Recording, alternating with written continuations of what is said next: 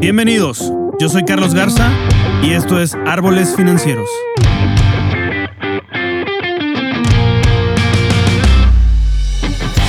Este es un podcast dedicado al mundo de las finanzas, economía, liderazgo y vida, donde en cada episodio vamos a explorar los cambios que nos llevan a una paz financiera, así como las herramientas de inversión que podemos usar para hacer crecer nuestro patrimonio y lograr la libertad financiera.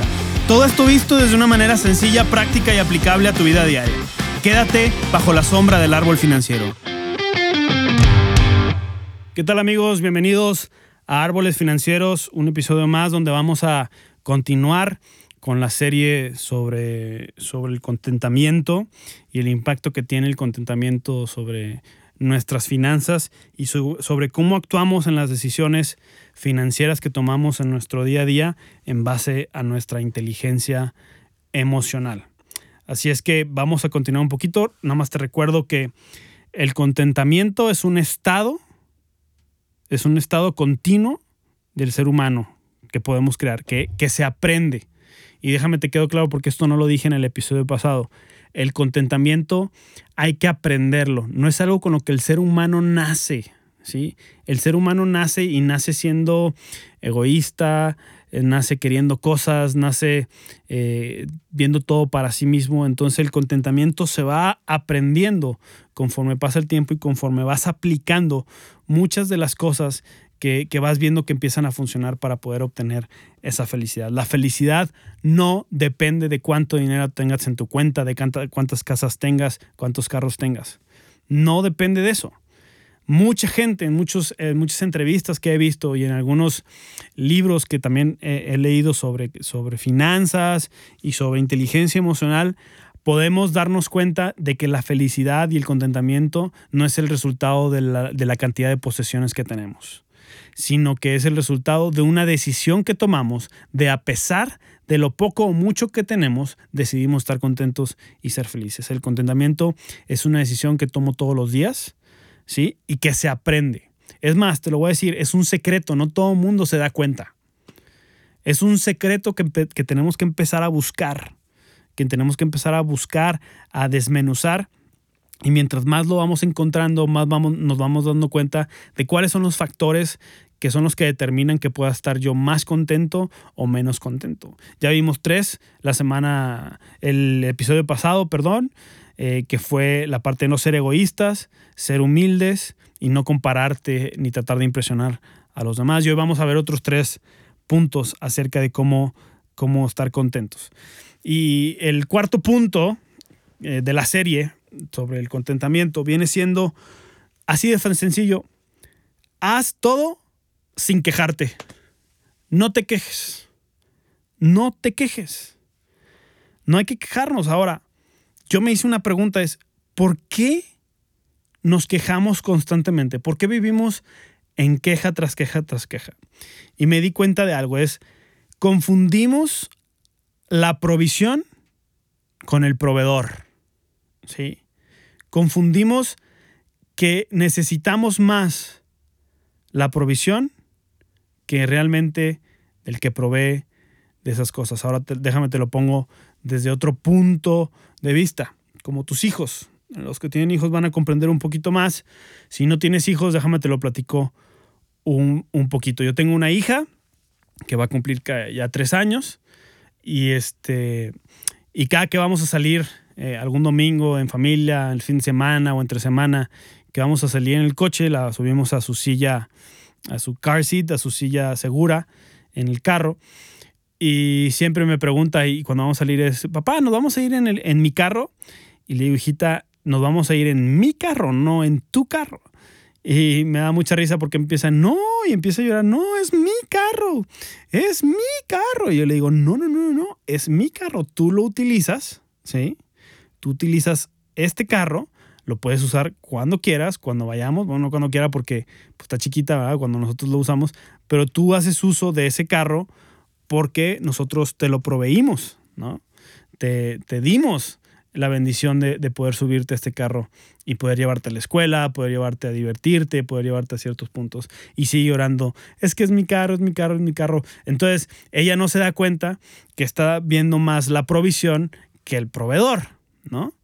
Entonces, y es un ejemplo muy chiquito, ¿no? De, de, muchas otras cosas que también nosotros a veces actuamos como niños, que estamos, ah, la provisión y quiero más, y quiero más, y quiero esa provisión, y quiero esa provisión, y nos quejamos porque no tenemos esa provisión o porque esa provisión creemos que es de nosotros cuando en episodios pasados de este podcast hemos platicado que nada es de nosotros. Venimos a este mundo sin nada, nos vamos a ir sin nada.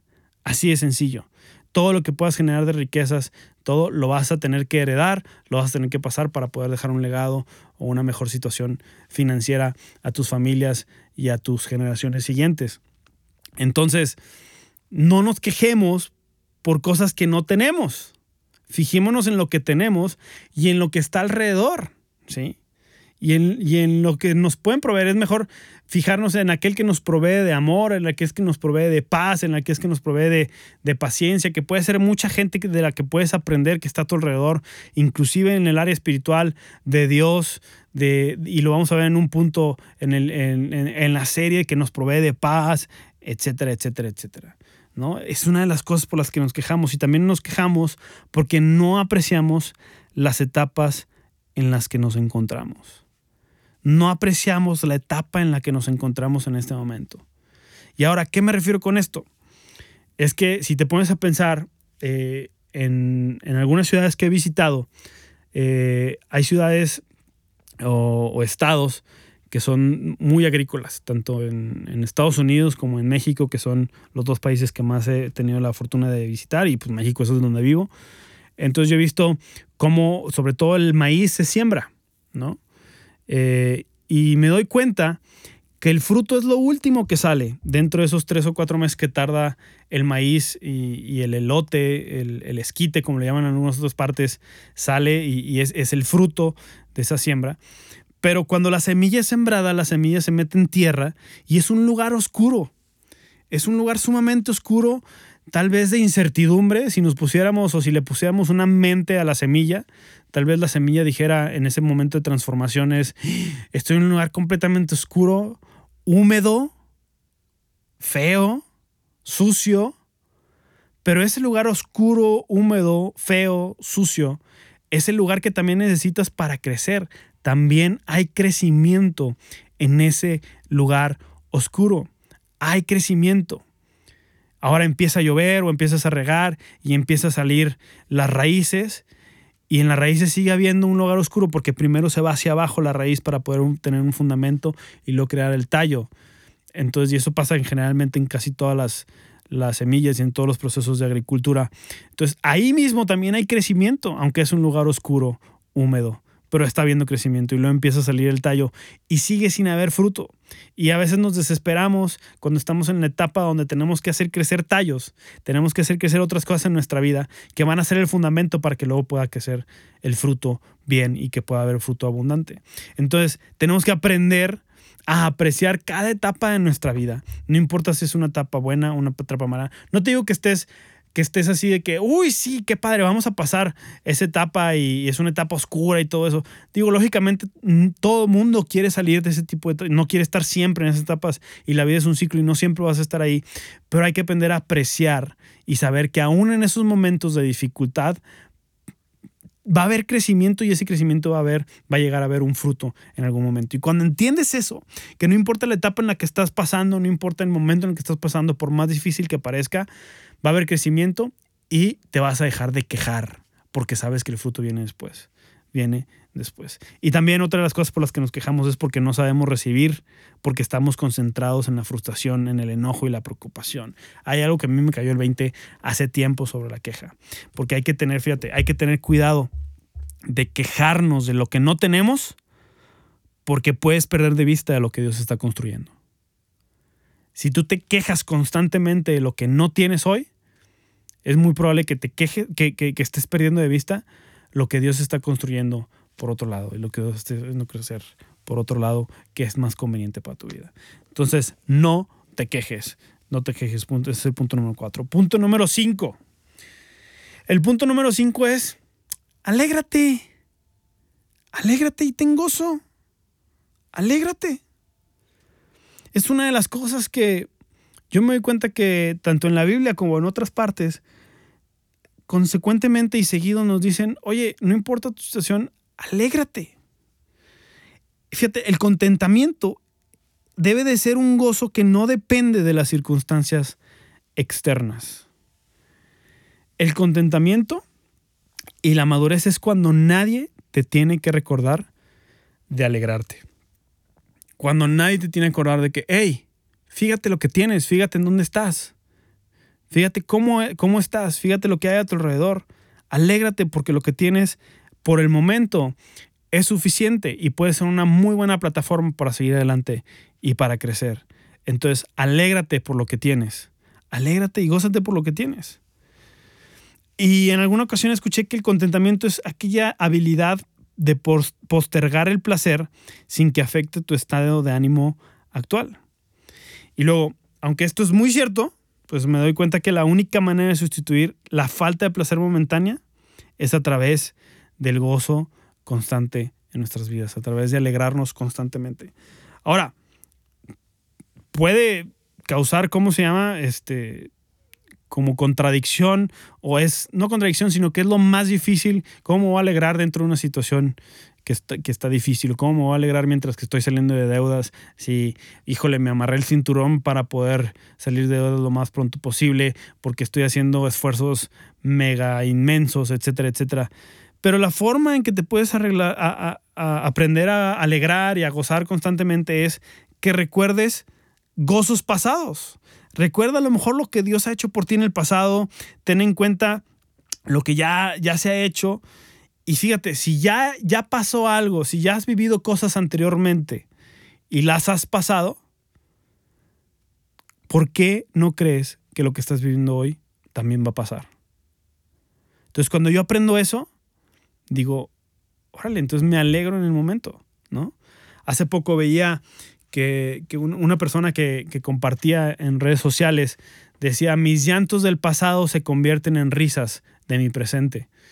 Entonces, muchas veces cosas que pasamos que se convierten en llanto, que fueron frustraciones o cosas en el pasado, hoy en día volteas a verlas y te ríes de ellas, ¿no? Y ves que has aprendido y has mejorado, entonces, ¿por qué no reírnos también en el momento? Sí llora, sí haz lo que tienes que, hacer, eh, sí hay frustración, pero también aprende de que también va a haber un gozo en un futuro. Entonces, ¿por qué no empezarnos a alegrar hoy y saber y saber y tener conocimiento de que si, si ya lo pasé antes, otra vez lo voy a pasar? Entonces, se escucha muy sencillo, pero es difícil de hacer, yo lo sé, pero trata de, practicarlo, es alégrate, goza, pon una sonrisa siempre. La persona, no importa qué tan feo estés, carnalito, carnalita, brother, sister, no importa qué tan feo estés, pero una persona que está siempre alegre con una sonrisa es una persona más atractiva. Es una persona mucho más atractiva. Entonces, alégrate, es el quinto, es el quinto paso, el quinto punto. Y el sexto punto es olvida el pasado y enfócate. Enfócate. Déjame te soy claro con esto, porque en el episodio pasado de, la serie del contentamiento hablaba de que el contentamiento es estar satisfecho con lo, con lo que tienes, pero no es estar conforme con lo que tienes, que son dos cosas distintas. Tú puedes estar satisfecho, ¿sí? Con lo que tienes, pero no conforme con lo que tienes, son dos cosas distintas. Entonces, cuando tú olvidas el pasado, cuando tú olvidas aquellos errores que cometiste, aquellas eh, frustraciones que tuviste, aquellos momentos difíciles que, que, tuviste en todos los aspectos de tu vida, ¿sí? Cuando tú olvidas ese pasado y empiezas a caminar en lo que tienes hoy hacia el futuro, entonces tienes una satisfacción eh, presente, pero no tienes un conformismo porque quieres crecer y llegar a más en un futuro. Entonces el contentamiento no lo confundamos, no significa conformismo, significa satisfacción. ¿Sí? Y estar satisfecho con lo que tienes no quiere decir que te vayas a conformar con lo que viene en un futuro. ¿Sí? Estás te lo pongo en términos de comida, ¿no? Tú hoy te comes un platillo, tú vas a desayunar o vas a comer y quedas satisfecho en el momento. Entonces estás feliz y contento en el momento. Panza llena, corazón contento, como dice el dicho. Pero eso no quiere decir que te conformes con eso para todo el día, porque sabes que sigue la cena. Entonces tendrás que trabajar para poder sacar lo que viene en la cena. Y qué mejor si luego puedes trabajar para la cena, para la comida y el desayuno de una semana y que no te tengas que preocupar por lo que viene. Entonces ya que tienes eso empieza a crecer más, empieza a crecer más. No sé si me... Yo creo que me estoy explicando es, estar satisfecho es, en este momento la comida es lo, lo que tengo, lo tengo y estoy satisfecho con ello y me produce contentamiento, pero no estoy conforme con lo que tengo, sino que trato de crecer significa de crecer. El contentamiento te da un estado de satisfacción y felicidad momentánea o en el momento, ¿sí? Para poder a partir de ahí que se convierta en una plataforma para poder crecer y no conformarte con lo que viene. Y no conformarte con lo que viene. Esos son estos tres puntos siguientes que quería decirte, que son el punto 4, 5 y 6, que te lo repito, son no te quejes, alégrate y olvida tu pasado y enfócate, no te conformes, no te conformes.